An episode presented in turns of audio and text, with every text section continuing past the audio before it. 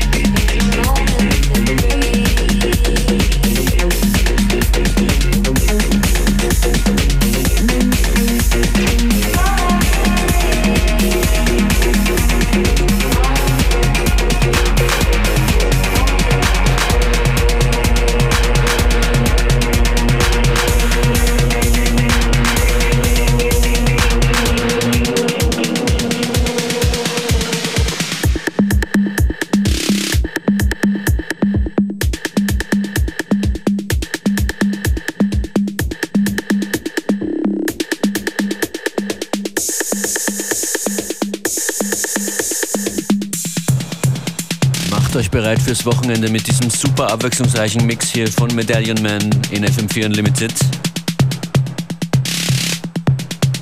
Amazing colorful set. I don't want to interrupt interrupt you.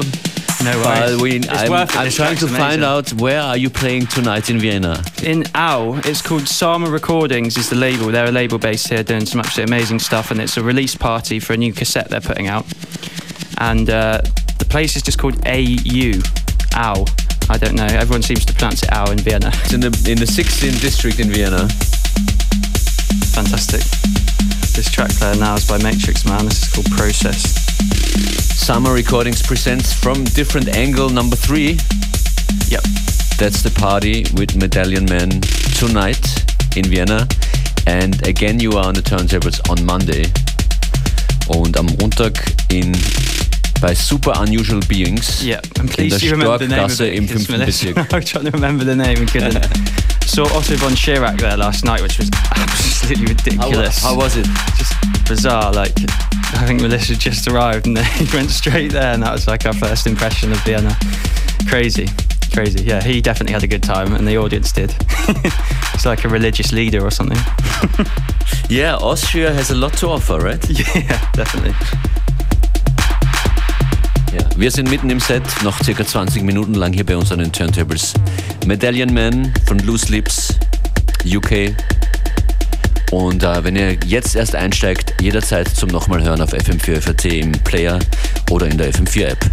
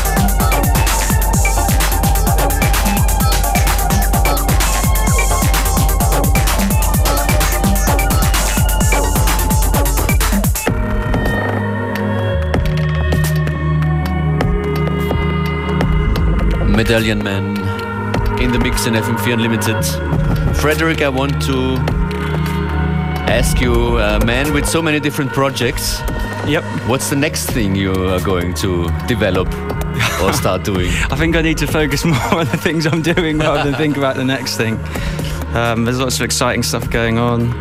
Doing a lot of work with Beef Records at the moment, which is a label in Prague. And I actually want to do a shout out today. There's a brand new compilation which has just come out. It's called Selected Works Volume 1. It's got some amazing producers on it and uh, lots of exciting stuff going on with that label. But I really want to keep projects going. I have a bad Well, temptation. but There's- what do you mean when you say you're doing a lot of work with the label in Prague? I'm, I'm managing Beef? the label, yeah. You're managing the Yeah. managing beef. Okay. Yeah, and uh, lots of exciting music coming out. Actually, wasn't This one? actually on purpose. Oscar Skanafrenik, who's a producer from Poland, this is one of his solo projects, but he's part of a duo called Buzz, which is with Pierre Bucci, and uh, they've got an album coming out on Beef. Um, which is really interesting, so that's worth checking out. But I do definitely want to focus on what I'm doing, so I have a tendency to uh, spread myself too thin. So. Let's listen to this tune.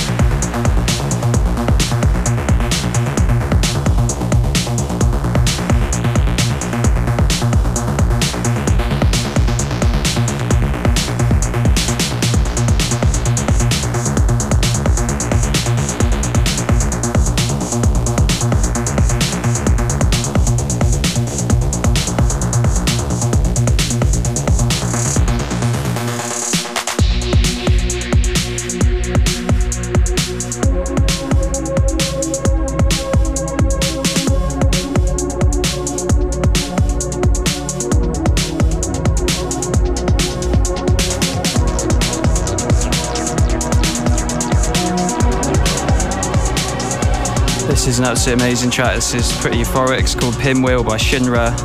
Absolutely amazing producer from London. I'd highly recommend checking him out.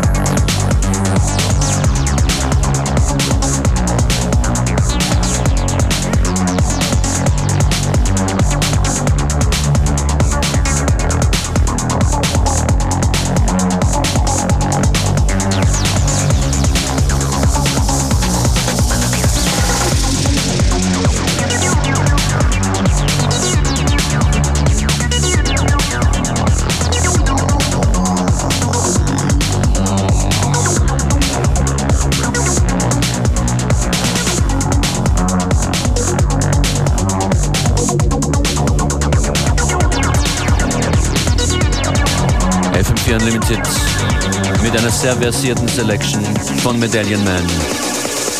Last tune coming up. Thanks so much for coming to the show. Thank you very much, man. It was wicked. Enjoy your time left in Austria Still and come back soon. Will do, man. And uh, yeah, I just want to share one more track, which is um, by an amazing Japanese producer called Masaki Uchida. And we just put a new album out on Loose Lips. Came out on the 6th of October. And uh, it's his debut album. He's an absolutely amazing producer. I highly recommend checking him out. 14 tracks, spans lots of different kinds of experimentation, remixes from T-Scale and Rico Casazza.